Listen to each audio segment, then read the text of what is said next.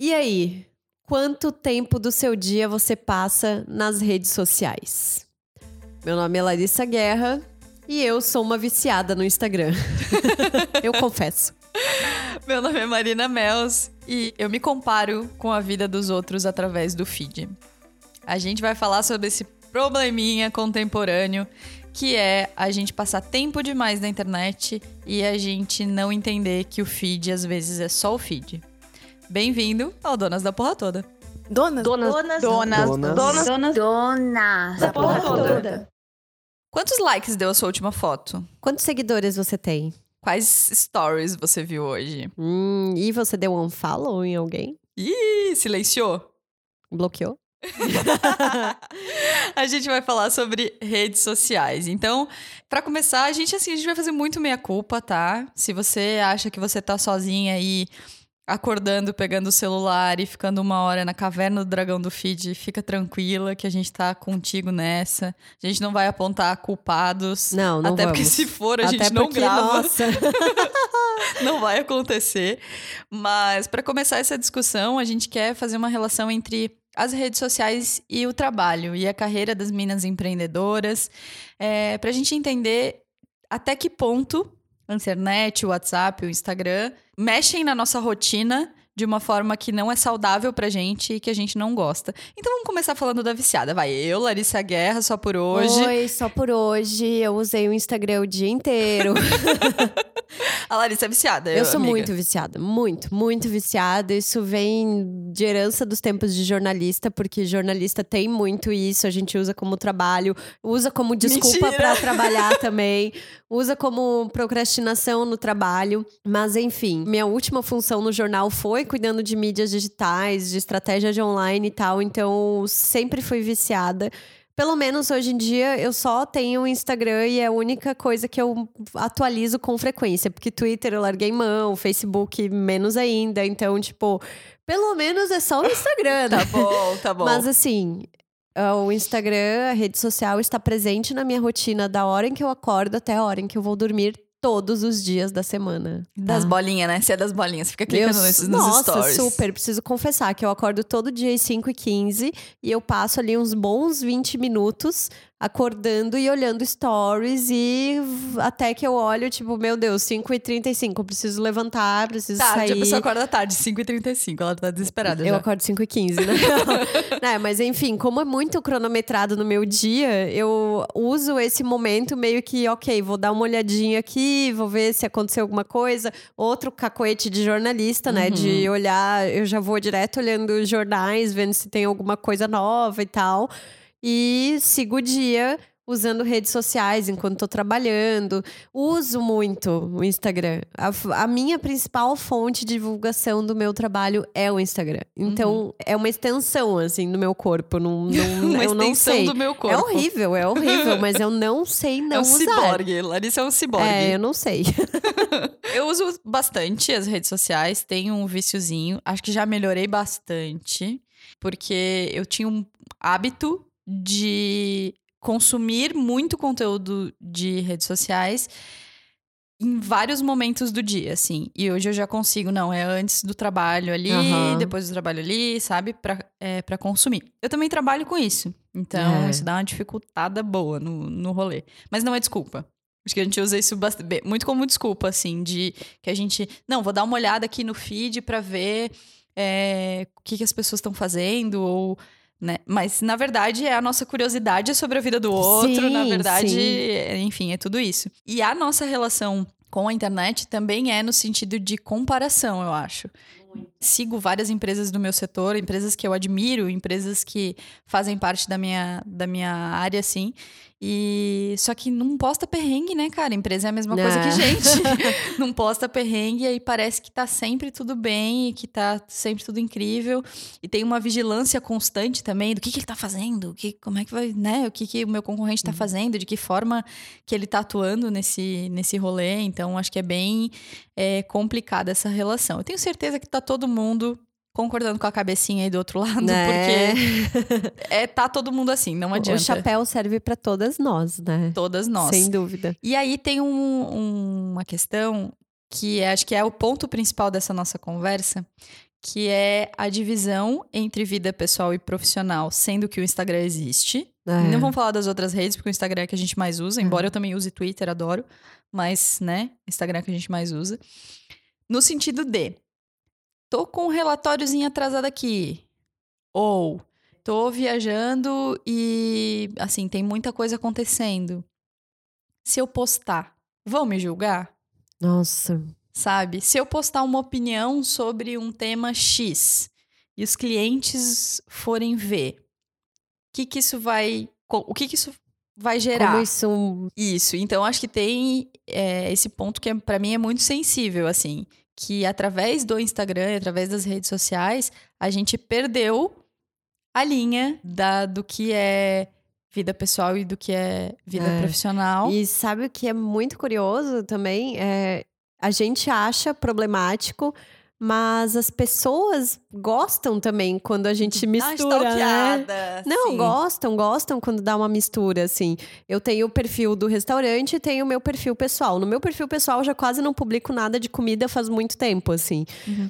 Mas no meu perfil profissional, uma vez ou outra eu vou lá e publico uma foto que não é de prato, que é de alguma um throwback, é alguma Uhum. coisinha. Gente, as pessoas comentam muito, as pessoas e elas querem saber. Isso é muito louco, assim, né? Tipo, não é só o teu restaurante, né? Uhum. E isso principalmente quando você é a empresa de uma pessoa só, né? Que É. aí tudo se confunde. E isso é muito difícil.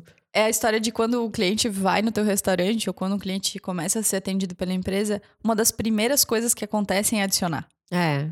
Começa a te seguir, adiciona no Facebook. É muito louco isso, eu acho muito louco. E assim, a gente faz isso. Sim. Vou apresentar uma proposta. Você vai dar aquela olhadinha pra ver quem é a pessoa, Aham. né? Se tem alguma algum Vai olhar o LinkedIn. vai, dar, vai dar uma stalkeada na vida. E acho que isso não é que é anormal. Não acho que é anormal. Mas é o que eu acho que a gente tem que trazer pra mesa pra debater é até que ponto isso é saudável É. né? Porque a gente não faz negócios com pessoas físicas. Às vezes a gente faz negócios só com pessoas jurídicas. E aí, se a pessoa postou alguma coisa que não te agrada, que é da vida dela, ou se ela postou alguma coisa com a qual você não concorda, ou, né, enfim, um, um posicionamento divergente, até que ponto aquilo interfere na sua relação profissional com ela? É, Eu acho que essa é a grande, a grande questão, assim. E que tem afastado muita gente não afastado das redes sociais, mas eu conheço cada vez menos mais gente que não posta tanto. Ou que toma mais um cuidado na hora de postar, sabe? Acho que antigamente era muito assim, ah, é, postei, fui. É que também acho que os stories acabaram mudando muito a dinâmica das postagens no feed do Instagram, né? Hoje em dia existe uma curadoria de feed, você já não posta qualquer coisa. Isso é muito legal. Esses dias eu vi um negócio assim, que era uma matéria do BuzzFeed comparando as primeiras fotos que a Beyoncé postava no Instagram Ah. dela e as fotos de hoje, que a Beyoncé faz uma, meu Deus, é, um, é uma galeria de arte, né? Aham, o Instagram dela. Até assim nisso, né, desgraçado. super bem cuidado, não tem nada ali, é looks, é closes, aquela coisa maravilhosa. Uhum. E no começo era assim, comendo cheetos com as migas. tipo, era muito. E isso, e- e, cara, eu tenho certeza que se você pegar o teu feed, vai ser exatamente a mesma coisa. Eu sabe? acredito. Eu- Sabe o que é uma pessoa que eu acho muito louca a diferença do feed pros stories de- Ah. dessas celebridades, assim? Anitta. Ah, eu O não que, que sigo ela. acontece? Então, eu dou uma stalkeada de vez em quando. O que, que acontece? O que, que acontece no rolê? As fotos do feed são nível Beyoncé, assim, É, tudo muito então. produzido e tal. Aí ela vai fazer, vai postar um stories. Ela tá jogada no sofá, molheira até a testa, porque a mina trabalha pacas, né? Então, molheira até a testa, assim, tipo, super cansada e tal. E aí você vai olhar no feed, tipo, o feed virou meio que o que você quer que A os outros vitrine, vejam. É a vitrine, né? E o Stories é mais descomplicado, mais informal. Acho que por isso que pegou tanto. E por isso que a gente É. gosta de acompanhar. Você gosta de acompanhar, gosta de fazer lavando louça também, né? Nossa, Tem- eu amo. Eu faço vários stories lavando louça. Porque, como eu já falei no nosso primeiro episódio, eu me sinto muito sozinha lavando a louça, né? É aquele horário que os alunos foram todos para as aulas, os clientes foram embora. E eu tô lá com uma pilha de trocentos mil pratos. Eu olho aquilo não tem fim. Aí eu penso, vou fazer stories. Sim. Aí eu pego um- uma embalagem. Olha, olha como eu sou jeca. Vamos, vamos assumir. Tem, tem tipo uma janelinha que a gente chama de passa-prato, né? Que é onde eu mando a louça suja lá pra dentro da, da área. E eu coloco, tipo, um, uma embalagem que é de café solúvel que ela fica posicionada, eu não tenho nem um pau de selfie, nada. E é assim que eu gravo os meus stories lavando com a café louça. solúvel. Com uma Ok. embalagem de café solúvel. Certo. Mas eu adoro. E eu sou muito viciada em stories. Se deixar, eu passo, assim, horas. Cara, é Caverna do. Dragão. Caverna mim. do Dragão. E às vezes eu nem interajo, nem respondo, sabe? Às vezes eu até fico pensando, pô, eu deveria interagir mais. Mas é só o prazer de ficar assistindo, passando, A vida alheia. dando umas risadinhas, né? Também tem muita gente que faz conteúdos legais nos stories. A gente Uhum. precisa ressaltar que tem influenciadores que fazem um trabalho super sério e trocam ideias. E isso é muito bacana. Uhum. Mas, né? Mas é um vício. E é louco que as redes sociais, pra gente, elas podem parecer uma coisa boba, assim. Mas elas têm impactos emocionais que já estão sendo estudados por Massachusetts e Harvard e tal. Já tem vários estudos falando, por exemplo, a gente compartilhou um lá no escritório esses dias. Que as pessoas que não olham o celular, que a primeira coisa que elas fazem ao acordar não é olhar o celular, elas têm uma qualidade de vida muito maior Sim. ou que o, o sentimento de ansiedade e de depressão aumentou muito com a- o uso do- das redes sociais por conta da comparação, por conta né, desse, dessa, desse vício que a gente tem em olhar para a vida do outro e achar que o gramadinho dele tá bonitinho enquanto o nosso tá escangalhado, como você mesmo É. falou, né? Guerra Larissa, episódio 2.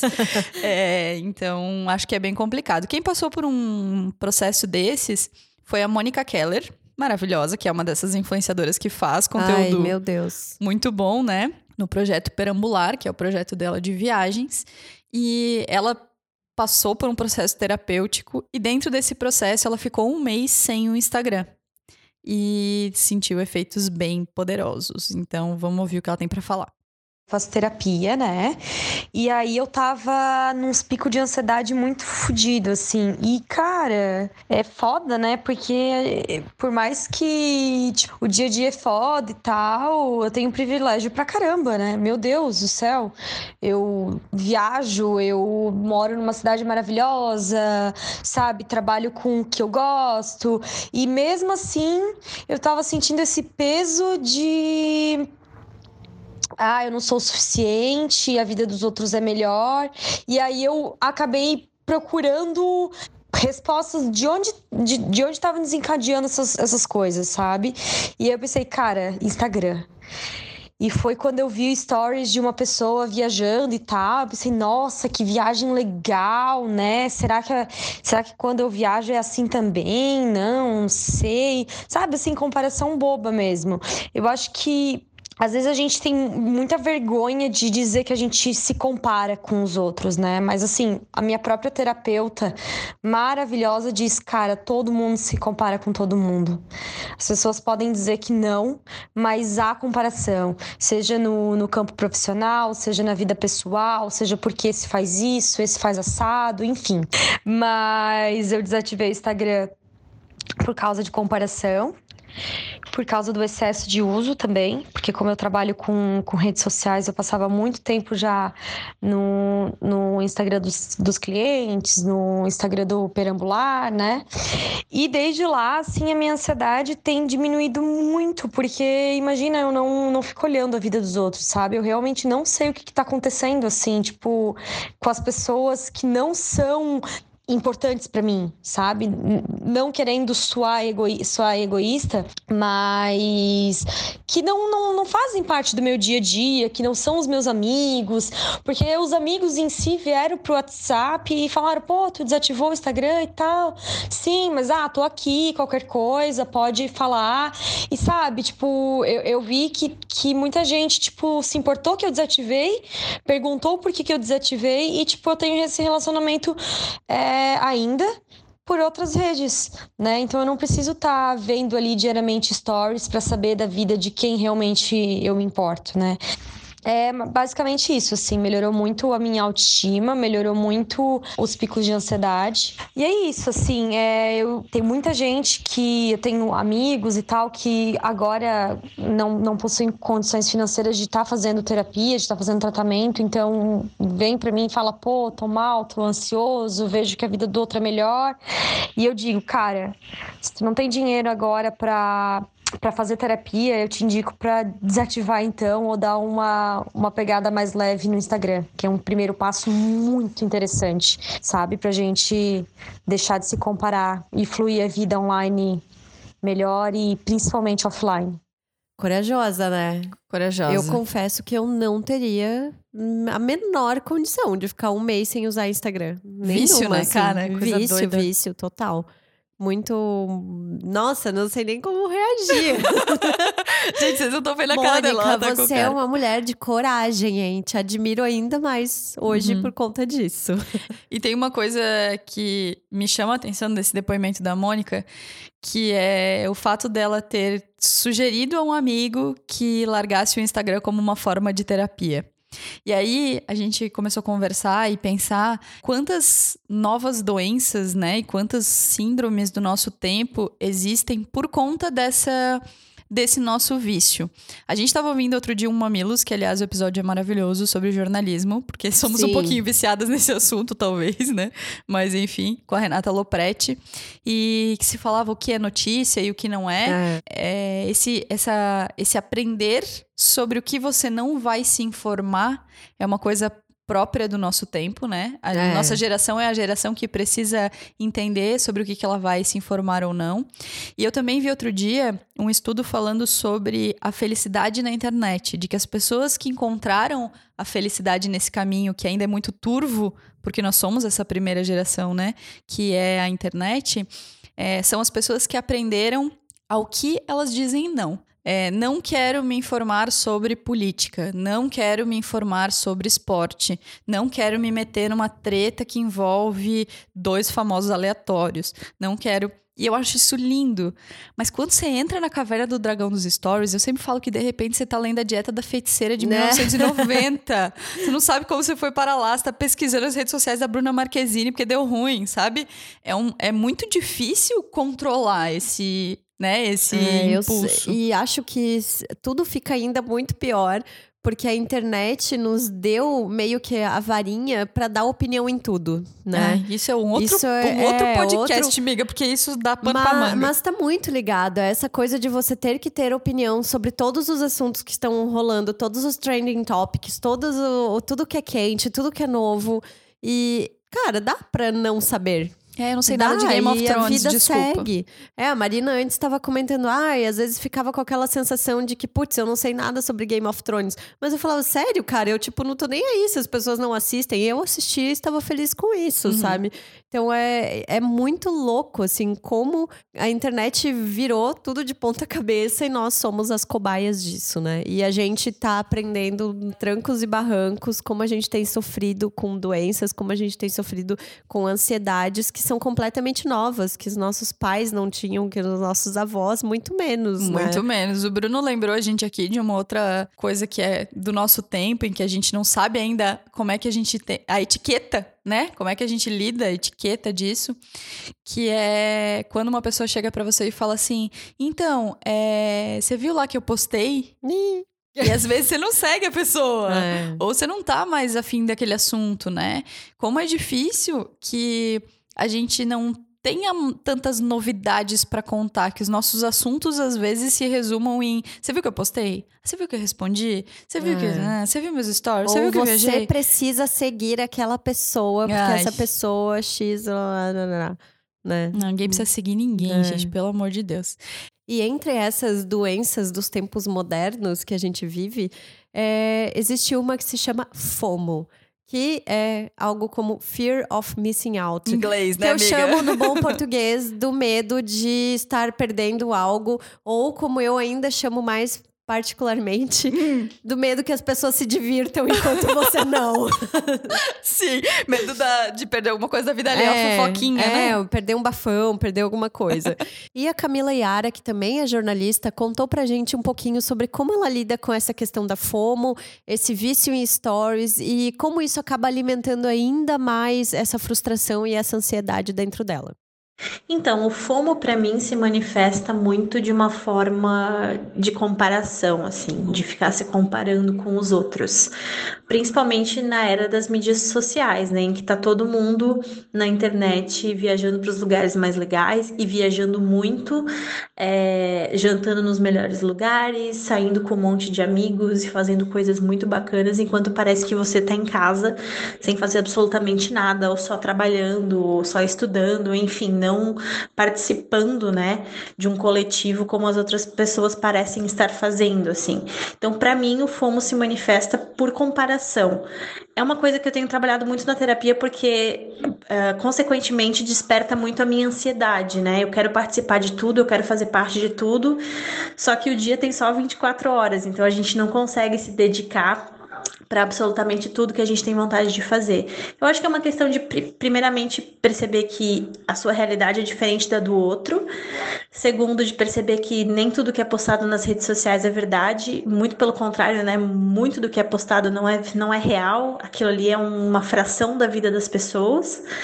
E entender que cada um tem o seu tempinho, cada um tem o seu processo. E não é porque você não está fazendo determinada coisa que você não pode vir a fazer essa coisa depois depois no seu próprio tempo, priorizando as suas coisinhas, assim. Então eu acho que é questão de parar de se comparar e viver mais a sua realidade no seu universo com o seu próprio tempo. Essas síndromes modernas não é Camila. Eu hum. sofro desse mal gigantemente, assim, gigantemente. Eu acho que eu tenho um pouco menos de problema com é, o feed das pessoas, como a Camila relatou, do medo de perder alguma coisa que as pessoas uhum. fizeram porque eu sou um pouco avessa a isso, assim, eu gosto de saber dos detalhes e tal, então não tem muito problema com isso. Mas meu maior problema é esse, o FOMO relacionado à série da Netflix que eu não vi, ao é. filme, sabe? Essas coisas também me incomodam bastante. Mas para voltar para falar de redes sociais, é, vou propor uma brincadeira com a Larissa aqui que ela não sabe ainda, mas Ai, é, né? Porque foi eu que fiz a pauta, então ela se ferrou. É, eu fiz uma vez uma palestra sobre redes sociais eu pedi para as pessoas trocarem os seus celulares e elas fazerem uma leitura do feed da, da pessoa como se elas não conhecessem a realidade. Então, eu vou abrir o seu feed agora e Ai, vou te dizer o que me parece olhando o seu feed. Eu sei que você está cansada, que você está, né, trabalhando demais e tudo mais. Hum. Mas olhando o seu feed, nós temos aqui o quê? Muitas fotos de cachorras, suas cachorrinhas lindas, amadas, Sim. né? Que eu amo muito. Muitas fotos com o mozão. Você tem tido muito tempo para namorar, né, amiga? Nossa, muito. Muito, que tem várias fotos com o mozão, assim. Fotos produzidas tem várias também maquiada, sabe? Uma coisa sensacional, assim. Essas coisas a gente deixa pro feed, né? Foto de viagem, foto de viagem. Tá viajando. Muito. Tá viajada, tô horrores. achando que tá viajada horrores, assim. Tem várias fotos de viagem também. Foto de TBT, de praia, batom vermelho bombando, uh. assim, ó. Uh. Cerveja, tá bebendo muito? Não. É, então, parece, porque tem aqui, ó, várias duchesses, várias fotos de cerveja. Então, assim, né? A realidade tá um pouquinho diferente, tô achando. Na prática, a teoria é outra, né? Agora, como a Marina fez essa tarefa, eu também quero olhar o feed dela. Eita, nós! Vamos olhar aqui, Marina. Olha, Marina come bem. Não honras, vou negar. Honras. Ela sai muito com uma moça chamada Larissa. Tem várias fotos da Larissa no feed dela. A gente passa dois meses sem se ver. Várias festinhas, muitas migas, baita aventureira que, ó, tem, o que que é isso? É um não sei, parapente, parapente chama isso? Parapente. Nossa, ó, radical, radical. Maravilhosa. Tem fotos com a família, com a mames, com a avó, com o vô. Tem foto na praia. Gente, a pessoa vai pra praia bronzeadíssima, Super, né? Super, só que Garota não, verão. Branca. E mais comida, né? A pessoa, nossa, tá super bem alimentada, assim. tô achando. Então é isso. Muito diferente da realidade, né? Acho que é essa brincadeira do feed, acho que vale quem tá em casa fazer essa brincadeira com quem tá do lado. Às vezes até com o mozão, né? Mas acho que é legal a gente entender que o nosso feed é. É uma mostra- curadoria. É uma curadoria de conteúdo. É um- uma realidade. É, um a realidade é que a gente. gatekeeper, como a gente chamava no jornalismo. Ah, agora vai ter que explicar o que é gatekeeper. É um lá. conceito de que o editor é o cara que decide o que, é importante e o que, não é. Então, é basicamente nós estamos fazendo isso com o nosso feed do Instagram. A gente tá botando só ali a vida bonitinha e os perrengues a gente deixa pro stories. É, então, porque os stories eles somem, né? 24 horas mais É. esperadas da face da Terra. Tem uma outra coisa sobre redes sociais. Eu acho que a gente entender que o like, ele é um novo oxigênio, assim. Você precisa comer, você precisa beber, você precisa tomar banho e você precisa de likes, né? A gente tá muito dependente. É, eu vejo muita gente postando uma foto e já começando a atualizar o dedinho ali É. querendo saber o que que a gente, quantos likes as pessoas deram, se elas gostaram, se elas não gostaram, né, quantos comentários e tal. E isso é muito nocivo, cara, porque a gente acaba transform, fazendo a João Kleberização da vida, assim. A gente acaba usando a nossa vida como uma plataforma que ela não é. Todo mundo tem perrengue, tá todo mundo passando por momentos difíceis, mas a gente quer nas redes sociais dizer que não. Não, e como empresa, isso se torna ainda mais complicado, porque o teu negócio depende do like. Né, para aparecer, para ser pra ser visto pra- pelas pessoas, para ser admirado. Então, às vezes, ah, eu faço uma postagem de um prato que eu amei fazer com uma puta história e tal, e de repente dá 15 likes. e daí eu vou lá e posto uma foto de queijo, bacon, chocolate, vai, explode de likes.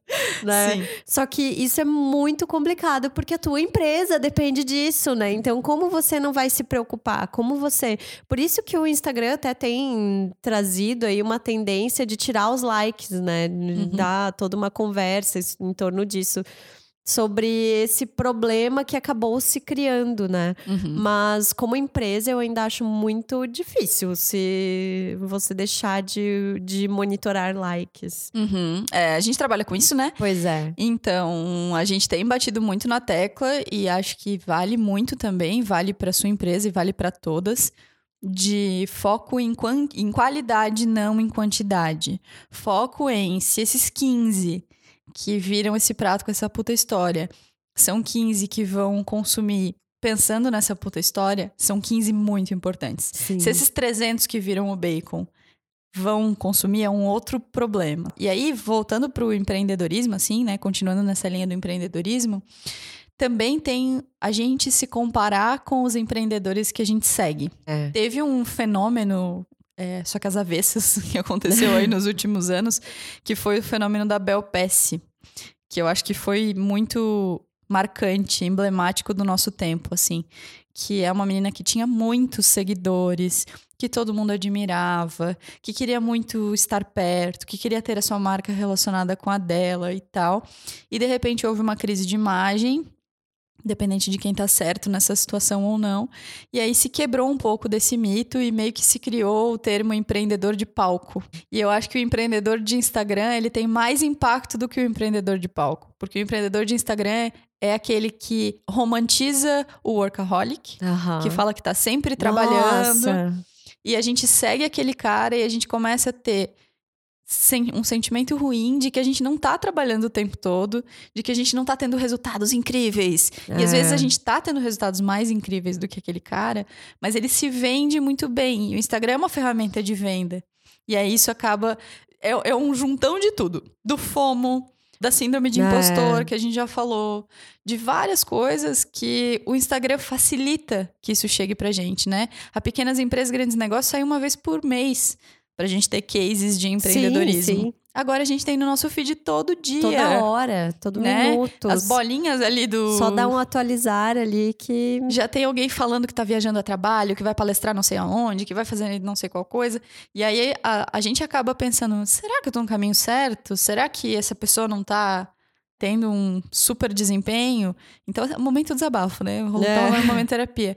Mas é que isso pra mim pega muito, assim. A gente tem que tomar um cuidado pra se lembrar sempre que a vida real não tá no Instagram. Mas, né, não vende, cara. No Instagram não vende é, falar de realidade. assim. Então vamos combinar que ok usar redes sociais, ok trocar ideia, elogiar as migas, Uhum. mas vamos ter um pouquinho de cuidado, né? Vamos tentar não ficar tão ansiosa atrás de like, atrás do que as outras pessoas estão fazendo. É difícil, é difícil. A gente tá pedindo aqui.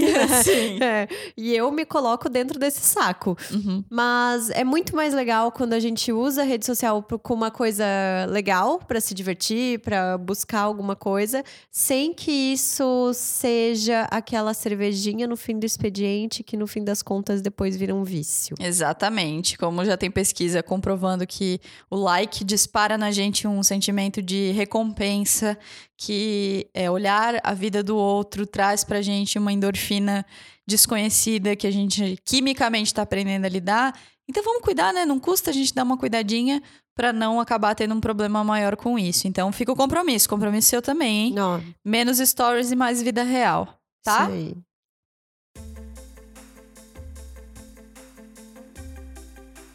Vocês não sabem da missa metade. não tá nos stories. Estamos dando um golpe em vocês, na verdade. Não, a gente não tá dando golpe. Nós estamos é, resolvendo gravar dois episódios em sequência para que fique menos pesado pra gente, porque afinal a gente tá fazendo isso na cara e na coragem total. Só pra dividir com vocês mesmo. É, e a gente pensou em como fazer e preferimos sermos honestas, né? Então estamos contando que hoje não vai ter um o aqui nessa mesa de bar com ouvintes, né? Porém, temos um aqui nessa mesa de bar de assuntos que a gente também comenta no boteco. Porque mesa de bar serve pra tudo, afinal Pra de tudo, contas. tudo. E nesse aqui nessa mesa de bar vamos dar algumas dicas do que a gente tem feito, do que a gente tem ouvido, escutado por aí. E eu vou começar. Então vai, comece. Quero dar duas dicas. Uma de uma série muito interessante que eu estou terminando de assistir, que é Chernobyl, da HBO, uma promoção, uma produção aí que entrou no ar depois de Game of Thrones, muito espertamente, né? Tava órfã, né, tem amiga? que, não, tem que honrar agora, porque eu vou ter que pagar a assinatura de HBO pro resto da vida, né? Mas é uma baita produção, fala sobre o acidente nuclear de Chernobyl, é uma aula de história, tá muito legal. E tem o Lane do Mad Men, pra quem assistiu Mad Men também vai saber. E outra coisa que eu quero indicar é um livro que se chama Ricardo e Vânia. Que é do Chico Felice, é uma baita história. Quem, com certeza, você deve ter lido a história do fofão da Augusta no BuzzFeed. E essa história acabou se desdobrando e virou um livro. Uhum. É uma história incrível. Você lê o livro numa pegada. Eu demorei um pouquinho mais porque eu quis né, ir saboreando e porque às vezes eu tava com sono mesmo. Mas eu estou bem feliz por ter conseguido ler um livro inteiro sem né, abandoná-lo na metade do caminho. e Muito você tem bom. dicas, Marina? Tenho, na verdade não são nada atuais, porque eu tô bem por fora dessas atualidades da vida aí. Mas eu quero indicar um TED Talk, que é muito bom, que na verdade é um TEDx Talk aqui do TEDx de Blumenau, que é da Karina Barreto, do ano passado. E ela fala sobre como conhecer pessoas interessantes. É um talk bem curtinho, em que ela conta algumas histórias da vida dela e como ela desenvolveu estratégias para, através das perguntas certas, conseguir desenrolar papos interessantes. Então é muito legal porque você sai de lá não querendo mais puxar aquele papo de elevador de Né? será que chove, sabe? Porque você sempre que encontra uma pessoa no elevador pensa, ah, essa pessoa pode ter uma coisa interessante pra pra falar. E a outra é um livro que eu já emprestei pra Deus e todo mundo, que chama 10% mais feliz. É um livro indicado pela minha terapeuta maravilhosa, que conta a história do repórter da CNN que teve uma crise de pânico no ar ao vivo. E ele conta como, através dessa descoberta dessa, dessa crise, ele teve um caminho de redescoberta e tal. É meio good vibes, assim, mas o que eu achei muito legal é que eu emprestei esse livro para um amigo que é super ateu e não acredita, né? E não tem nenhuma relação espiritual com a meditação. E ele curtiu. Porque é um livro que fala da meditação e fala de como essa busca por acalmarmos um pouco essa nossa mente agitada por redes sociais e por outras coisas, é, também passa por questões científicas da necessidade da gente ter essa conexão e da necessidade do nosso cérebro dar uma parada de vez em quando. Então, 10% mais feliz. Também é um livrinho desses de sentar e numa tarde matar. E é muito bom. É isso então? Nossa É mesa de bar está cheia de assuntos. Não. né? Adoro. Ah, e se vocês gostarem de dicas também, vocês podem com certeza mandar sugestões pra nós de- do que assistir, do que ler por aí. Adoro, adoro, adoro receber dicas. Inclusive, vários podcasts eu comecei a ouvir por dicas de pessoas que me falaram na internet, pô, por que, que você não ouve tal coisa? Isso vai ser legal. E eu adoro essa troca. É um universo lindo de podcasts, né, cara? É. Tô apaixonada, tô um pouco viciadinha. É, se você quiser trocar com a gente, mandar dicas, mandar sugestões, quiser é, dar dicas de temas, chega mais. A gente tá no Instagram, no arroba Donas da Petoda, também no Gmail, donasdapetoda.gmail.com. Marca a gente, puxa papo, conversa, usa as estratégias da Karina pra Né? puxar um papo. Quer falar com a Larissa sobre como você faz o HBO Go funcionar? Pode falar também. Não, não fala, porque eu não consigo fazer Tá funcionar. tudo bem. Então, vem falar com a gente. Nosso agradecimento sempre fica para Bruno Mozão. Bruno Stolfi, que faz a edição, a gravação, controla as nossas crises de começar a falar de outras coisas aqui na gravação. Então, obrigada, Mozão. E é isso. Nos vemos no próximo episódio. Vai ter spoiler, Larissa? Vai, vai ter spoiler e nós vamos falar sobre machismo. Ih, vai ser um episódio que a gente tá se enrolando para fazer porque vai ser tenso. Vai. Vamos falar sobre machismo no ambiente de trabalho. Então, você quer mandar alguma coisa pra gente? Conta a sua história, pode ser anônima. A gente quer ouvir tudo que vocês passam e a gente vai compartilhar umas situações cabulosas que vivemos também. Aí. Beijo. Beijo!